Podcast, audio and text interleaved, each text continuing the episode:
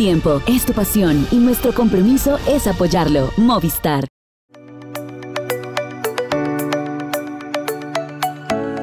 ¿Qué tal amigos? ¿Cómo están? Bienvenidos a Pendiente Máxima. Estamos eh, muy contentos porque es que hemos tenido un poco de todo en los últimos días, hemos tenido el este rato, tenemos carreras de suma importancia para el camino, tanto para el Tour como para el Giro de Italia, y tenemos también, yo creo que un interesante tema de ciclismo femenino que pues ha saltado a la vista de todos porque fue un escenario de la Estrada de Bianca, la que eh, pues nos ha permitido esta carrera, nos permitió ver un, ángulo diferente del ciclismo femenino. Vamos a tener también a Jonathan Guatibonza al final del programa. Usted dirá, bueno, este muchacho me suena. Pues ya se va usted a enterar con mayor detalle quién es y por qué lo tenemos invitado al final y también cómo se está preparando la selección nacional de Colombia para los próximos compromisos, sobre todo cuando estamos hablando de los campeonatos panamericanos. De todo esto y de mucho más es que le tenemos preparada eh, la, digamos que el almuerzo, la comidita que tenemos hoy. Y un saludo muy especial, como siempre, mandamos hasta Cali, Colombia, en donde ya se encuentra también Marisol Toro. Mari, ¿qué tal? ¿Cómo estás? ¿Qué tal, Goga? Saludo especial para ti y para todos los que nos ven y escuchan en Pendiente Máxima. Qué gusto conectarnos de nuevo Después de una semana tan ciclística, aunque no bajan las revoluciones, seguimos muy conectados también con las pruebas de esta semana, pero sí, eh, todavía tenemos algunos temas por comentar aquí en Pendiente Máxima.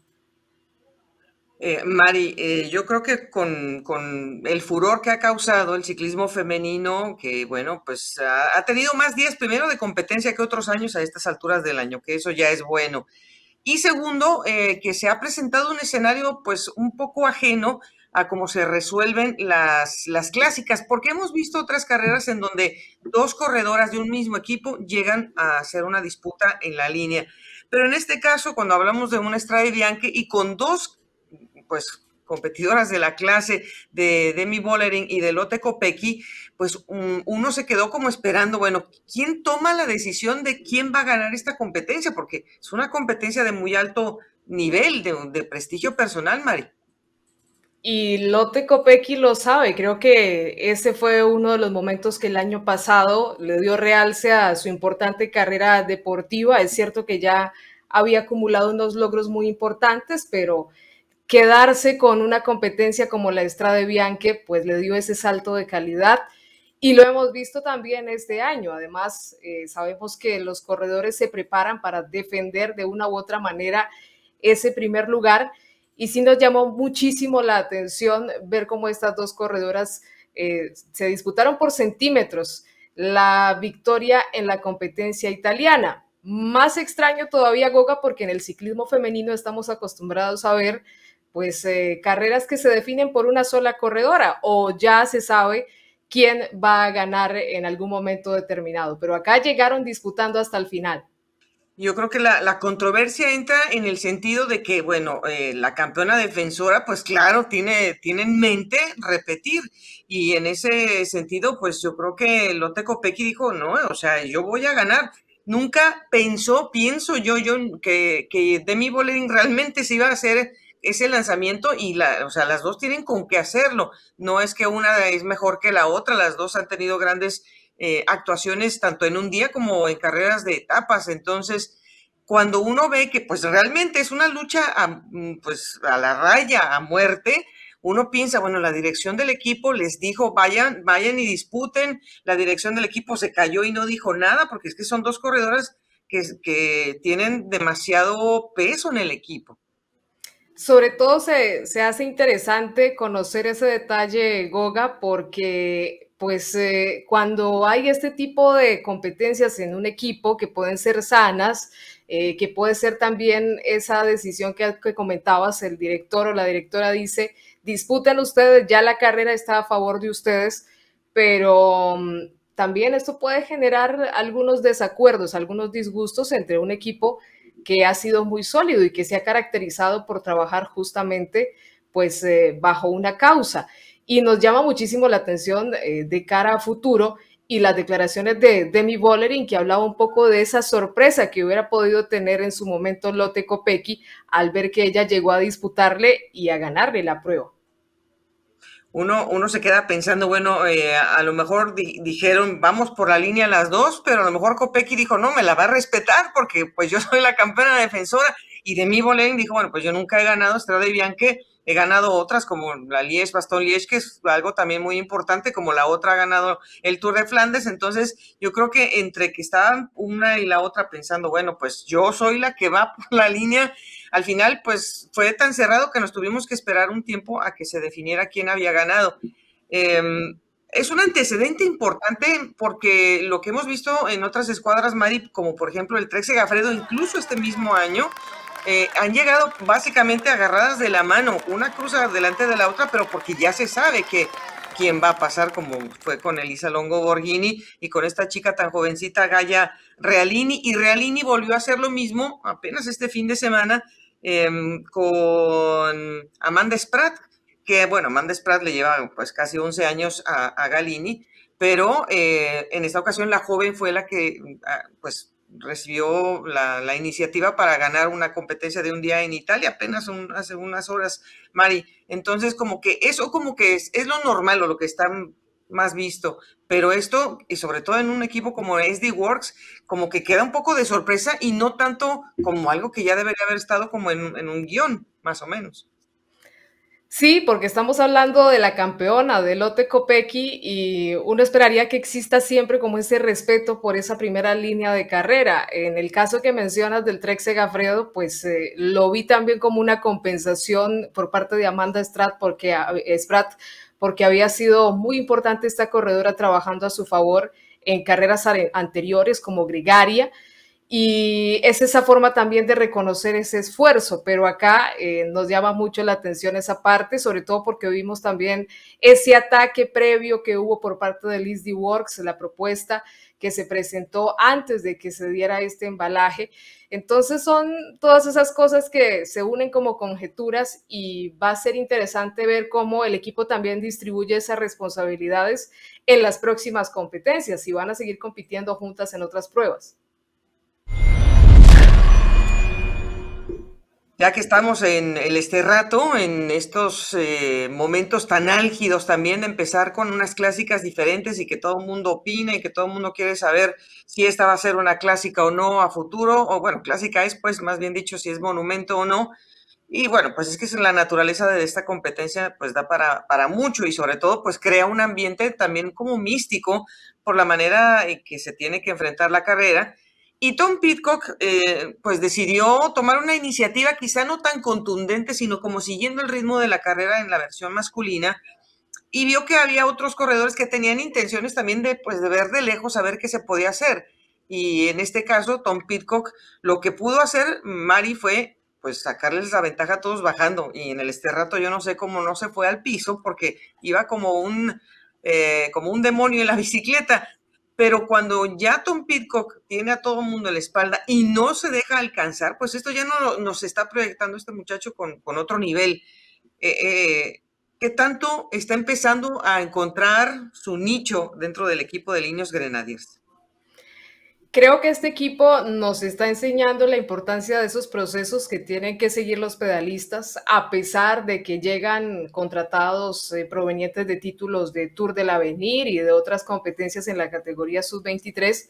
Se necesita un tiempo de adaptación por calidad que tenga el corredor. Lo ha hecho Tom Pitcott, no solo compitiendo en ruta, donde ya ha tenido importantes resultados, también en el ciclocross y este año, pues eh, lo veo eh, arriesgando definitivamente lo que hizo en la Estrada de que fue una locura, eh, la forma como arriesgó. No lo teníamos ahí tan referenciado porque en las otras competencias había estado, digamos que un poco más escondido, aunque había ganado en la vuelta al Algarve, pero es un ciclista que creo que necesita ya dar ese salto de calidad ante la ausencia de líderes eh, británicos en el equipo, de corredores que puedan ir también con, con otro peso a las grandes vueltas y creo que Pitcock ve este año como esa gran oportunidad para él. Obvio que, eh, bueno, pues están los haters, pero, pero no necesariamente son la misma persona. Cada uno tiene también eh, algo diferente que ofrecerle al equipo. Realmente a, a Pitcock lo tenemos listado como poncher, como un corredor de clásicas y sin embargo, pues ya se dejó ver en una carrera como el Tour de Francia el año pasado ganando la etapa que todo el mundo quiere ganar, que es el Alpe d'Huez, y también lo hizo pues saliendo del lote grande, no necesariamente en la primera fuga, sino saliendo del lote grande, alcanzando la fuga y después quedándose con la victoria en el Alpe d'Huez. Eh, es ahí cuando ya vienen otra vez las conjeturas como Remco, si Remco puede ganar una, eh, una competencia de alto calibre como una Liège o como un Tour de Flandes o las que se le pongan enfrente en un día, ¿cómo es entonces que eh, Remco también se puede traducir a una carrera de etapas y cómo Tom Pitcock, siendo un competidor pequeño, que puede ser beneficioso para, para las escaladas, Mari, porque no pesa ni 60 kilos y mide apenas un metro con 70, es un corredor que tiene esa perspectiva quizá de evolución a un escalador un poco eh, más firme de lo que se ha presentado hasta ahora. Sí, es esa hegemonía que estamos viendo ahora de corredores que tratan de ser muy completos, no solo como ciclistas que pueden disputar las grandes vueltas, sino que al mejor estilo de aquellos años clásicos del ciclismo están buscando dominar también esas pruebas de un día tienen un factor, todos los que has mencionado a favor, la juventud, eh, el atreverse, el ímpetu de buscar tal vez en un momento en los que ningún equipo espera. Em, creo que Pitcock gana por calidad y porque arriesgó mucho, pero también porque otros equipos tal vez subestimaron un poco su ataque y después fue bastante difícil eh, volverlo a capturar pero es parte de, esos corredores que ahora nos ha tocado vivir en una misma época, ciclistas que se pueden medir con gran calidad en diferentes terrenos y nos están regalando pues un magnífico espectáculo en las competencias más importantes. A los 23 años, que todavía es bastante joven, ya corrió una Vuelta a España, que fue su primera grande, después vino el Tour apenas el año pasado y se llevó tremenda victoria, como estábamos diciendo, pero es un corredor que ya también sacó de su sistema eh, digamos que la ansiedad o el gustillo que tenían del mountain bike y del ciclocross, porque de uno fue campeón del mundo, del ciclocross, y también campeón europeo, campeón nacional, y del otro ya fue también campeón olímpico del mountain bike en la especialidad de cross country. O sea que, digamos que para lo que muchos es una distracción constante eh, de, de, tener esa otra mm, vista, Mari, para él ya, digamos que se apaciguó un poco esa sed y quizá ahora realmente lo tengamos más enfocado eh, que lo que pueda a lo mejor enfocarse Matthew Van Der Poel o el mismo Wout Van Aert, que ellos todavía están pensando en ciclocross muchos meses. Sí, digamos que es parte de esa diversificación que a veces tienen los corredores, de la posibilidad de probar otros terrenos que les va a permitir ampliar su panorama, pulir sus virtudes y, estamos viendo en Top Peacock esa posibilidad eh, y lo decimos, llega en un buen momento también ese, mm, digamos, ese surgir en el ciclismo de ruta ya de una manera más constante porque tenemos a varios corredores en Ineos siendo muy calidosos, pero es cierto que este equipo tiene un nivel alto de exigencia en las grandes vueltas, así que va a ser otra de esas fichas con las que la escuadra puede responder en situaciones importantes durante la temporada. No vamos a salirnos de Italia, vamos a continuar en territorio italiano, pero lo vamos a hacer ahora con la perspectiva de la Tirreno Adriático. Es una competencia que también está esperando tener una, digamos, una reflexión positiva de aquellos que tienen camino hacia el Giro de Italia. Bueno, pues normalmente es uno de los grandes eh, momentos de preparación y de análisis para los, los que se van a lucir en el Giro. Eh, esta competencia, sin embargo, siempre tiene la tendencia de empezar con una contrarreloj individual que ya se celebró y que ahora que estamos grabando ya, se, ya sabemos que ha ganado eh, Filippo Gana, Mari. Y esto ya me, ah, yo quería hacer un planteamiento diferente, pero el que haya ganado Filippo Gana con una contundencia de hasta más de 30 y 40 segundos con otros corredores que supuestamente venían a ser candidatos, como por decir Simon Yates, bueno, pues uno, eh, perdón, Adam Yates, uno diría eh, que, bueno, se está condicionando esta carrera y quizá Filippo Gana pueda ganarla.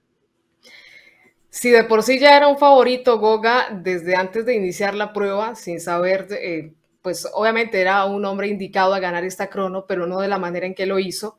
Eh, digamos que sus subcampeonatos en Vuelta a San Juan y en Vuelta al Algarve lo ponían ahí en esa primera línea de contendientes, pues ahora más, porque ha sido realmente importante la diferencia que ha establecido en esta crono, que ha ganado a pesar de las circunstancias. Qué difícil ha sido también para los ciclistas afrontar una prueba con tanta presencia de lluvia, em, pero creo que está haciendo un camino muy importante. Gana también para dar el salto a convertirse en ese ciclista más allá de verlo únicamente brillando en los esfuerzos frente al cronómetro. La viene buscando y sería un escenario ideal porque además es en casa. Yo, la, la, verdad que con esta diferencia que se ha marcado tan temprano, pues es lógico pensar que el hombre tiene terreno con que defenderse. Además, su equipo tiene a otro corredor muy bien ubicado, que es Magnus Sheffield, otro joven de los Estados Unidos, que también le fue bien en la crono, y es otro corredor que también tiene esa proyección con el tipo de terreno que se van a enfrentar acá. Es un tipo de terreno que ofrece muchos circuitos, que solamente tiene una llegada en alto, si bien es una llegada larga, eh, que será en la etapa 5 en San Hernando de Sasoteto, una, una subida que tiene 13 kilómetros, con una media del 7%, Mari, pero hay algunos sectores en donde se va a elevar hasta el 14%. Em, es una, eh, una subida que no tiene tanto rompimiento de ritmo. Esto le da también pues el favor al, mismo Filippo Gana. Y eh, pues en transmisión me estaba hablando también con Santiago Botero acerca de el miedo que me da que Filippo Gana tenga una transformación, pero que sea solamente efímera y que a lo mejor pueda ganar terreno drástico y que después ya no pueda seguir evolucionando porque él también pertenece a la pista, Mari, es un seleccionado de primer nivel eh, de Italia. Imagínate que se le vaya eh, la masa muscular para enfrentar con las competencias de pista. Es esa disyuntiva en la que entran muchos corredores eh, de tanta calidad. Recordemos que Filippo Gana es campeón mundial de 4 por también, perdón, y campeón olímpico además.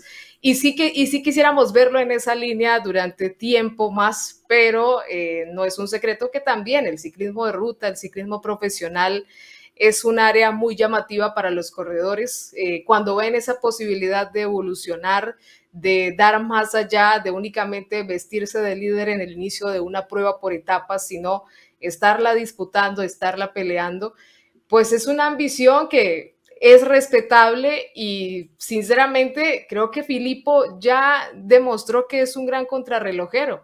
Y sí me parecería interesante verlo disputando una carrera por etapas porque son inolvidables esas jornadas que ha hecho trabajando como gregario también para sus compañeros en carreras como el Giro de Italia. Así que nos tiene ahí con la duda, con la espinita de verlo hasta dónde puede llegar en esa, en esa posibilidad de ser vueltómano. Eh, y con un, un Ineos Grenadiers, con todas las herramientas que puede tener para, para, no perder su rumbo, para tener todo bien medido y que esas capacidades no se vayan a diluir, sino que se, se puedan apuntalar. Y en especial ahora, pues en Italia, que seguramente estará inspirado con la camiseta de líder, con el equipo bien plantado y con otros rivales que son obviamente muy importantes como el mismo Wout van Aert o como Primo Roglic, que hoy quedaron como, como un poco borrados del escenario.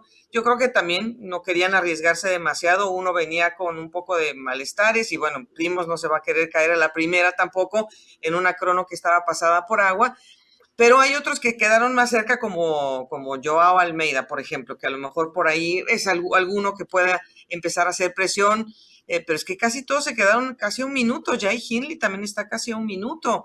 Nuestro Santiago Buitrago se quedó a un minuto quince, eh, un poquito más atrás, unos segunditos atrás, Mikel Landa. Realmente mm, eh, le dio la vuelta al pensamiento que uno podría tener de esta competencia. Mari, ¿quién podría entonces ser compañero de Filipo si no gana, pero queda en el podio? ¿Quién podría ser compañero entre esos tres primeros lugares? Pues eh, llama muchísimo la atención. Creo que la demostración de Lenar Kamna nos habla de un muy buen nivel, de una muy buena forma competitiva. Es un corredor que también nos ha venido enseñando eh, que está evolucionando, que viene creciendo. Bora Hansgrohe también tiene un importante conjunto que puede acompañar ese objetivo. Y realmente hoy en la crono me sorprendió bastante eh, ha perdido con un especialista como Filippo Gana, pero es un corredor que demuestra la buena forma y la posibilidad que tiene de disputar esta carrera. bueno, pues yo eh, quisiera también ver ahí adelante a un Ben O'Connor, porque es que si no es ahora, ¿cuándo, verdad? Eh, yo creo que ya el australiano está, o sea, es este año, tiene que ser este año y tiene que, que demostrar, digo, es una subida única, subida, pero si el hombre se sabe acomodarse, a lo mejor por ahí puede ir por una bonificación, pues ojalá pueda ser también eh, uno de los optados para ir para arriba. Y vamos a tener unas llegadas también para los sprinters, pero bueno, como vamos a, seguramente nos van a escuchar y ya está en marcha la carrera, la última etapa sí que es una llegada para los sprinters declarada, antes era también una crono, pero bueno, ahora es una llegada en, de etapa en línea, Mari. Y pues ahí están también los nuestros, obviamente ahí también hay que ver, ¿será que aquí va a ganar Mark Cavendish o aquí va a ganar eh, Fernando Gaviria? Porque los dos quieren ganar ya mm, sus puntos de World Tour y bueno, Sebastián Molano ya lo hizo, entonces yo creo que él también quisiera repetir y hay otros, claro. Está muy complicada esa disputa porque Mark Cavendish eh, quiere darle un triunfo a Astana, que está bastante necesitado de, esa, de ese primer lugar en una de estas pruebas World Tour, pero en el caso de Juan Sebastián Molano y Fernando Gaviria traen la confianza ya de haber ganado durante la temporada. Creo que Italia también es un escenario que muchos de ellos quieren conquistar y más en la Tirreno Adriático. Eh, será también estos circuitos eh, previos que tienen posibilidades también para esos rematadores sirvan para tomar esa confianza, para trabajar esos trenes y ver cómo llegan a la última etapa. Pero sin duda quisiéramos ver ahí a uno de los colombianos vencer el domingo en el cierre de esta Tirreno Adriático. No, la competencia está brava porque está Germay, está Bill, Phil Bauhaus, está eh, Jacobsen que hoy la llevó tranquilísima, no se quería él caer ni mucho menos, la llegó muy tranquila para buscar su mejor acción. Está Jasper Philipsen, está Dylan Grenewegen, no, es una competencia de primer nivel. Y también digo, en París-Nice no están tan mal en los sprinters porque ya también hay una carga importante, pero lo de acá me parece que también es de, llamar la, atención, Mari, así que eh, pues en estos días estaremos viendo quién, quién se lleva, pero eh, ¿cuánto, ¿cuánto porcentaje, para cerrar el tema, qué porcentaje le damos a Filippo Gana de que pueda quedarse con la, con la carrera? Yo me la juego por un 90%. No, pues eh, está, está, está brava Mari también. yo diría, mm, yo diría un, un 60%, porque eh, creo que hay otros equipos que vienen bastante fuertes y seguramente pues le van a poner un poquito en dificultad a, Filippo, sobre todo en la llegada en alto. Algunos podrían sacarle algunos, eh, algunos segundos importantes, pero bueno, yo se lo doy en 60%. Igualmente, ya veremos quién, quién gana de estas dos apuestas la próxima semana, Mari. Vamos a pasar ahora a, Francia, porque bueno, la París-Niza también está en desarrollo, esta competencia tiene una etapa más. Eh, también cuando nos esté escuchando ya habrá pasado la contrarreloj por equipos, pero el, el hecho que queremos analizar ahora de esta competencia es, más allá de quién gane, porque bueno, sabemos que hay dos muy importantes candidatos, Jonas Vinegar y Tadej Pogacar, que son el 1 y el 2 del Tour de Francia eh, del año pasado, ¿quién podría tener la mejor lección, más allá de quien gane o no y de que vayan a estrenar? Los dos nunca habían corrido París-Niza y aquí están y, se supone que tienen que aprender alguna lección corriendo en Francia temprano, Mari. Eh, ¿Cuál de los dos podría ser el, más beneficiado con, esta experiencia? Pues yo creo que Jonas Vinegar eh, debería tener aquí un aprendizaje importante. Eh, sabemos que es el campeón actual del Tour de Francia, eh, pero mm, vamos a ver hasta qué punto se deja provocar, como se diría por parte de Tadej Pogacar, que es un corredor que siempre, mm, digamos, lo hace sin pensarlo, aunque digamos que no es siempre así, pero si es un corredor más agresivo, más ofensivo, Vinegar es un poco más tranquilo eh, en esa línea, eh, pero creo que es también la posibilidad para que el corredor danés se sienta con esa posibilidad de liderar ahora la escuadra, de ser el capo del Jumbo Visma y de tomar ese, ese liderazgo y esa responsabilidad en su conjunto. Jumbo ha estado acostumbrado a hacer unas demostraciones en la París-Niza y es muy importante que ahora sin Roglic, que está en terreno adriático y demás, pues el corredor pueda tener esa voz lead y más allá del resultado pueda verse también para sus compañeros como esa primera carta del equipo y ser el líder en terreno de competencia. Yo pienso eh, que Tadej Pogachar tiene quizás más que ganar y lo voy a decir de la siguiente forma. El equipo del UAE no tiene las mismas fichas que tiene el Jumbo Visma y no solamente aquí, en el Tour también va a ser un equipo posiblemente más superior en cuanto a lo físico, en cuanto a la experiencia. Eh, hablamos del Jumbo Visma que el, UAE, que el UAE se ha traído lo mejor que ha encontrado pues para proteger también a Tadej Pogachar. Lo que yo pienso es que el, hombre sigue evolucionando eh, a sensaciones y quizá esas sensaciones fueron las que lo, traicionaron en el Tour de Francia pasado, eh, sensaciones de desesperación, como lo mencionas del otro lado, y que podría ser también de desesperación acá, si él no sabe eh, dirigir también la orquesta. Y normalmente cuando eres joven, mucho te ayudan tus compañeros, mm, que son viejos lobos de mar, y también desde el coche. Eh, de ahí entran, y ellos son más, más automáticos a esas decisiones que se están tomando de lejos yo lo que quiero ver de Tadej Pogachar es que realmente lo veamos manoteando, lo veamos metiendo las manos y decir, ayúdame aquí, ayúdame allá, eh, eh, proponer más, porque bueno, él puede proponer solo porque tiene las capacidades físicas, pero en una de esas se puede cargar también a su propio equipo, Mari. Eso es lo que pienso que él tendría que, tomar como experiencia de, cómo se va a enfrentar un poco desequilibrado su equipo, siempre un poquito abajo por la experiencia que tiene el Jumbo Visma esa confianza tan importante que deben mostrar los capo escuadra en su equipo. Mm, un capo también es el que potencia las virtudes de sus compañeros, aunque como dices, se sientan un poco inferiores a, ese otro equipo que viene más poderoso, más experimentado. Y es muy interesante ese valor, porque con lo que dices, lo hemos visto en estas primeras etapas, mm, venciendo con sus piernas, proponiendo, incluso disputando la línea de los rematadores pero es un punto muy interesante y es lo valioso de estas pruebas, que ya lo hablábamos en semanas anteriores, permite hacer esos ensayos, eh, un poco el error también antes de una carrera tan importante como el Tour de Francia, pero sí son dos corredores que, tienen, aunque ya son grandes campeones, pues ahora tienen un liderazgo que asumir en sus equipos y, un respeto también que seguir ganando ya como esa voz cantante al frente de una nómina. Eh, bueno, otra, otra cosa que podríamos agregar igual, eh, bueno, aquí los equipos se presentan en, una semana, obviamente solamente tienen un líder, no están pensando en dos o tres.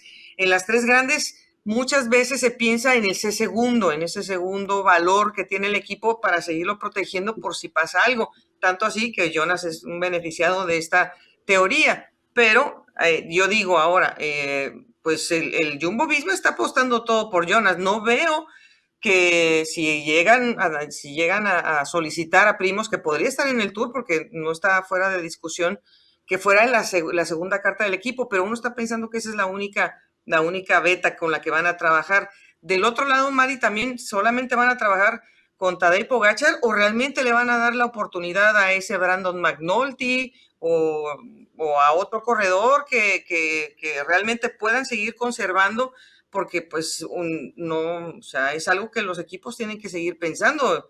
Tadej tampoco es infalible. Y sobre todo que ya el año pasado vimos cómo jugar con esa única fórmula puede ser un tanto peligroso. Si bien Tadej estuvo ahí hasta el final luchando por el título, pues se quedaron fuera y eh, en muchas ocasiones hemos visto cómo los equipos también juegan de manera inteligente con esas dos cartas.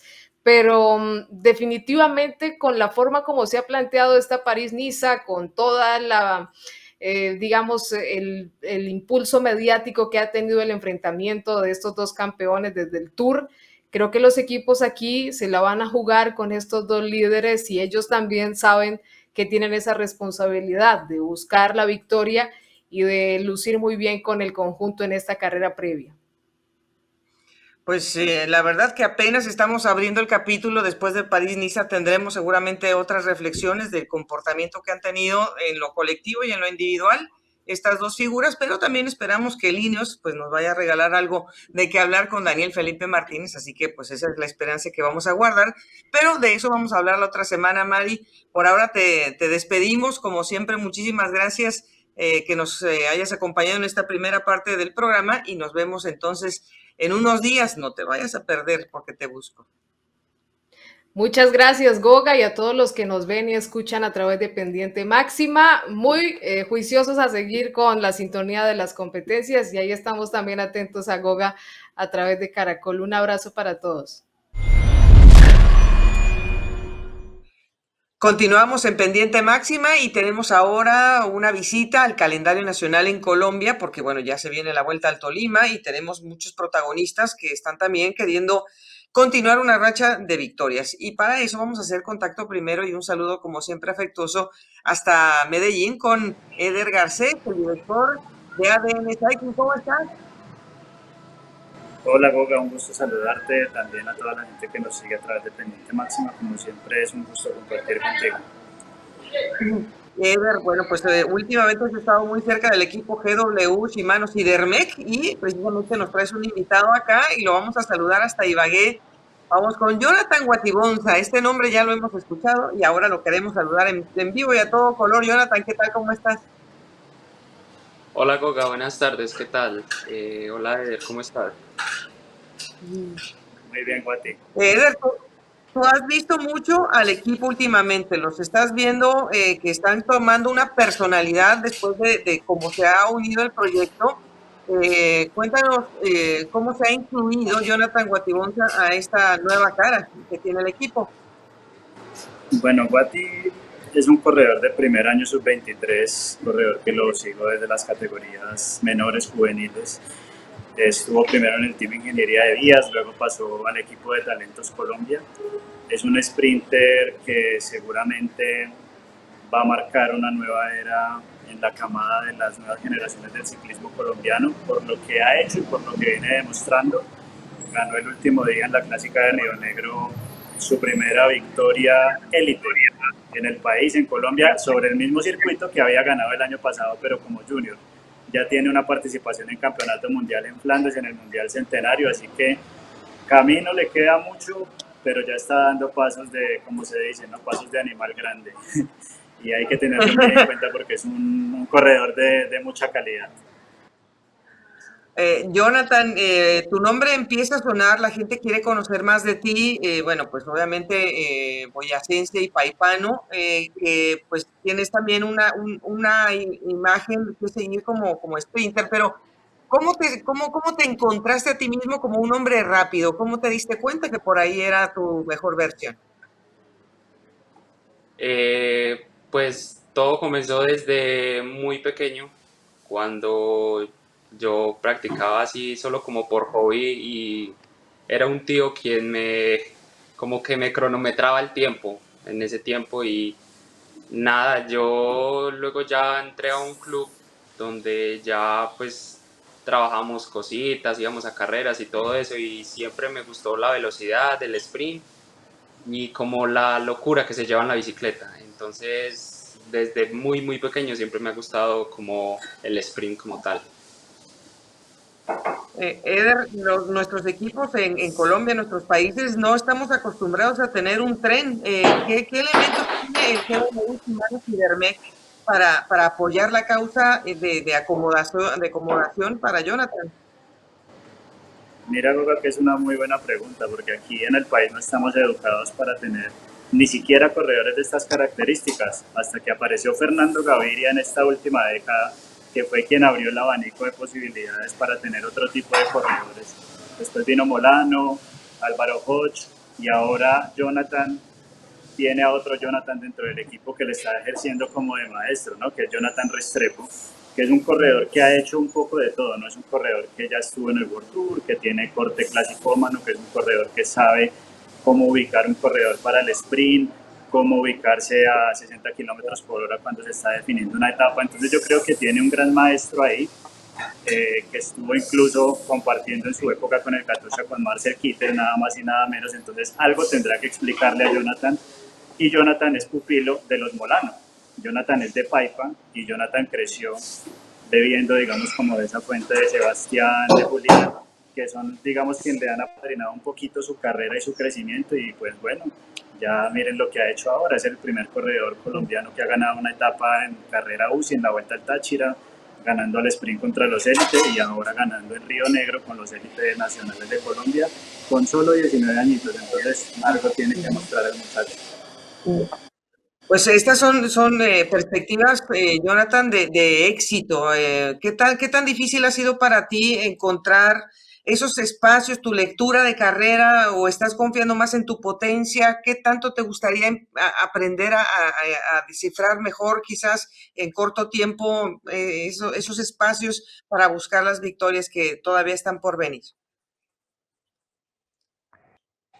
Eh, pues no sé, la verdad. Cosas por mejorar, la verdad. Tengo que seguir trabajando, haciendo las cosas bien pero siento que este año está siendo muy bonito para mí, la verdad, tener a, a Jonathan Restrepo como compañero que me ha, me ha inculcado varias cosas a la hora del sprint. Eh, no sé, siento que el equipo me genera tranquilidad a la hora de hacer mi sprint, confío mucho en ellos y siento que eso ha sido lo clave de este año para dar estas bonitas victorias que he dado. Y, Jonathan, pues con los sprinters con los que tienes que luchar en estas carreras de calendario nacional, eh, ¿cómo, los ves? ¿Qué tipo de, qué tipo de sprinters eh, son tus rivales eh, ahora que pues tienes tú también una reflexión porque has estado afuera del país? todos son muy rápidos, la verdad. Tienen equipos que siempre cuando hay llegadas así al sprint siempre tienen su equipo adelante. Por ejemplo, Johan Colón es alguien muy, muy rápido como Nelson Soto. Y yo creo que esta carrera en Vuelta al Tolima va a ser algo muy bonito porque ya vamos a estar, van a estar todos los sprinters. Entonces yo creo que eh, hacer un sprint para mi equipo y estar contra ellos va a ser algo genial y espero disfrutarlo y hacerlo muy bien. Eder no lo va a decir Jonathan porque pues no, él es, él es modesto, él va a hacer su trabajo, pero ¿cómo, ¿cómo lo van a ver los otros rivales? Porque pues ya se está probando que es un corredor contundente. ¿Cómo lo están viendo esos rivales a, a, Jonathan Guatibonza? Yo creo que lo van a mirar y no es por alabar a Jonathan, pero yo creo que lo van a mirar en este momento como el corredor de referencia para el sprint que vayan a hacer en la primera etapa que es una etapa, va a ser una etapa muy corta, de 86 kilómetros, llegada a Flandes, una llegada muy rápida. Y yo creo que él va a ser la referencia de los equipos, porque además de que él es rápido y tiene muy buen remate, tiene un buen equipo que lo va a cobijar para llegar bien a esos kilómetros. Ya, en, digamos, en el último kilómetro, la última recta, tiene un buen lanzador como Jonathan Restrepo. Es decir, para mí, para mí creo que va a ser el, el, el sprinter de referencia tanto en la primera como en la última etapa de la Vuelta al Tolima. Pues esas son, esas son eh, muy buenas noticias porque, bueno, pues eh, Eder te ha visto, Jonathan, pero sí quisiera que me dijeras, pues eh, este inicio de, temporada, ¿qué, ¿qué bases te está dejando para, para lo que te viene, para la expectativa de hacer a lo mejor una salida internacional otra vez con el equipo? ¿Qué quieres hacer este año, además de seguir ganando en Colombia? Eh, la verdad, el pasado siempre tuve como esta meta que estoy logrando y que la voy a seguir logrando todo el año, que era hacer una preparación muy fuerte. La verdad, todo mi diciembre estuve muy concentrado y lo único que soñaba era comenzar con pie derecho y gracias a Dios se me cumplió. Y nada, pues yo quiero como darle y agradecerle con victorias al profe Celi, que ha sido pues una gran persona para mí y que nada, quiero hacer las cosas muy bien, ir con calma, aprender y no saltarme pasos importantes. Obviamente que debo ir con calma, ir mirando todo y ir aprendiendo muy bien. Ahora que vayamos a Europa, vamos a hacer carreras donde voy a estar World Tour, entonces yo sé que voy a aprender mucho y si se me va a prestar la oportunidad, yo sé que la voy a aprovechar porque nada, este año las cosas al 100% y, y nada. el entusiasmo se le desborda a Jonathan eh, Guatibonza. Entonces queremos que le vaya muy bien y nosotros estaremos pendientes de cómo te va en la vuelta al Tolima, Jonathan. Así que eh, la próxima vez que te veamos, a lo mejor ya estás en Europa y, te podemos ver en, vivo y en directo en carreteras europeas. Muchas gracias y muchísimos éxitos ahora que viene este nuevo reto. Eh, muchas gracias a ti, Goga, por esta gran invitación. Eh, como le dije a Eder, me sentí muy feliz de, de, hacer parte de esta entrevista y nada, muy contento de haber compartido un ratico contigo y nada, muchísimas gracias e igualmente a ti, Eder. Un gusto, Muchísimas gracias a, Jonathan, que Dios te bendiga, cuídate mucho. Bueno, Eder, ya, ya que nos eh, hemos adentrado un poquito en lo que se va a vivir en la Vuelta a Tolima, ¿qué características eh, tiene este año la, la carrera y qué, qué otros protagonistas van a estar presentes? Bueno, la carrera empieza este miércoles, 8 de marzo. Eh, vamos a tener cinco etapas. Eh, tú sabes que la esencia del ciclismo colombiano es la, subida, pero va a haber oportunidad para los sprinters el primero y el último día, que es el circuito Nibagué. Y de resto tendremos etapas que van a ser eh, etapas de montaña. Entonces vamos a tener la llegada a Juntas, que es un municipio chiquito, un corregimiento arriba de Ibagué, la capital del departamento y luego la etapa reina que va a ser llegada a Fresno, que es prácticamente saliendo de Mariquita, subiendo y empezando, digamos, la parte del ascenso a letras, por ese lado. Esa es la etapa reina, eh, es una carrera que va a tener mucho que decir en ese aspecto para los escaladores, que van a ser los que van a definir la clasificación general, pero también va a haber esta oportunidad para para los sprinters el primero y el último día y también hay carrera para damas que también hay que resaltarlo, ¿no? Carrera para damas también va a haber en, esta vuelta al Tolima las mismas cinco etapas también para ellas.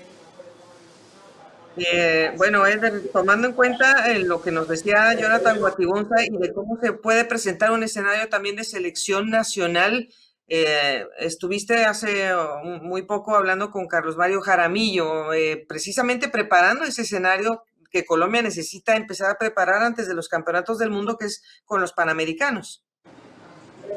Sí, justamente te enlazo con lo que me decías que protagonistas van a estar en la Vuelta al Tolima, porque esto también es una carrera que va a servir de chequeo para mirar a la gente rápida. Pues van a estar Nelson Soto, va a estar Johan Colón, Guatibonza, que ya prácticamente es ficha puesta para liderar el equipo en la selección nacional en la categoría sub-23. Entonces, Jonathan Restrepo, que también yo creo que también va a ser una de las fichas de la categoría élite. Y la aparición de Rodrigo Contreras. Rodrigo Contreras puede ser un hombre clave para la selección en el caso de que Carlos Mario Jaramillo lo decía poner también para la crono porque en los eventos de ciclo olímpico ha sido medallista.